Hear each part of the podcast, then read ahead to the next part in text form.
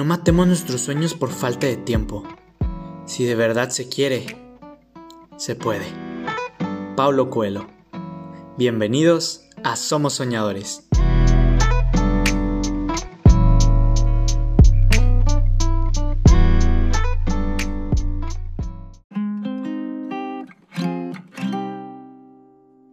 Aclaración. No soy ningún experto en relaciones, ni soy psicólogo, Solo quiero dejar mi punto de vista allá afuera, esperando que a alguien que lo escuche le llegue a servir algún día. Ahora sí, comencemos con este tema tan interesante.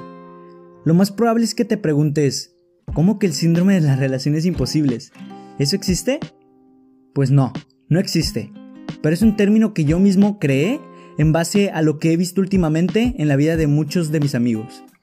Para poder saber qué es exactamente el síndrome de las relaciones imposibles, me gustaría comenzar por el epicentro de este síndrome, los estereotipos de la pareja ideal y las relaciones. Desgraciadamente, estos existen desde hace mucho tiempo, desde películas animadas de Disney hasta series de Netflix que nos muestran el amor como un cuento de hadas lo que ha creado como un, entre comillas, ideal tanto de la pareja que esperan tener como el tipo de relación. Y en este episodio me gustaría darles algunos ejemplos de los estereotipos más comunes que existen en la actualidad. Voy a empezar primero por los estereotipos sobre cómo deben de ser las parejas. Yo creo que el más común es el del príncipe azul, el estereotipo del hombre perfecto. Y lamento decirles, mujeres hermosas que escuchan este podcast, que esta expectativa lo único que hace es encadenarnos a ser personajes sacados de películas de Disney. Tiene que ser guapo, caballeroso, valiente y romántico. Y no estoy diciendo para nada que no existan buenos hombres en el mundo, porque créanme, hay muchos. Solo que tenemos que entender que nadie es perfecto. Y por lo que sé, a la mayoría de las mujeres desde pequeñas les enseñaron que el amor iba a ser perfecto y que iban a encontrar al hombre de sus sueños sin ninguna complicación, lo que es completamente falso. Estos roles de género, que la mujer sea pasiva y que su felicidad dependa de un hombre perfecto, y que el hombre por consecuencia tenga que cargar con la responsabilidad del bienestar de su princesa, chocan completamente con lo que se vive actualmente en las relaciones, lo que causa conflictos dentro de la relación. Ahora nos pasamos a la modelo, el estereotipo de la mujer perfecta. Desgraciadamente, este se está viendo más y más en las redes sociales. Si de por sí ha existido desde hace décadas, con la era digital ha tomado un poder como nunca antes. Lo que obviamente ha creado generaciones enteras de hombres que esperan que su pareja amorosa tenga un cuerpo perfecto y una cara hermosa lo que es completamente incorrecto. Porque ocasiona que muchas veces los hombres escojan a su pareja únicamente en base a lo físico, que provoca una relación inestable. Pues el amor es más que solo un cuerpo o una cara bonita.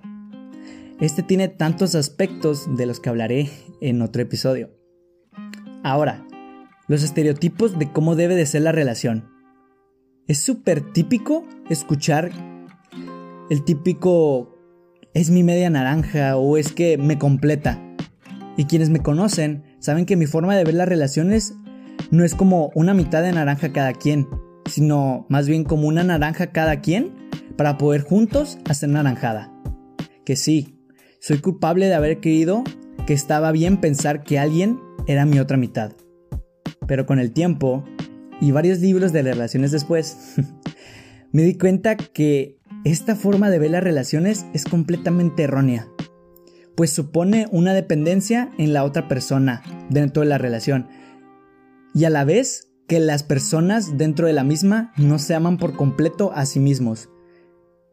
Y para mí una de las bases para una buena relación es el hecho de que los involucrados sean capaces de amarse a sí mismos, para poder después amar a su pareja y poder entregarse por completo a ella.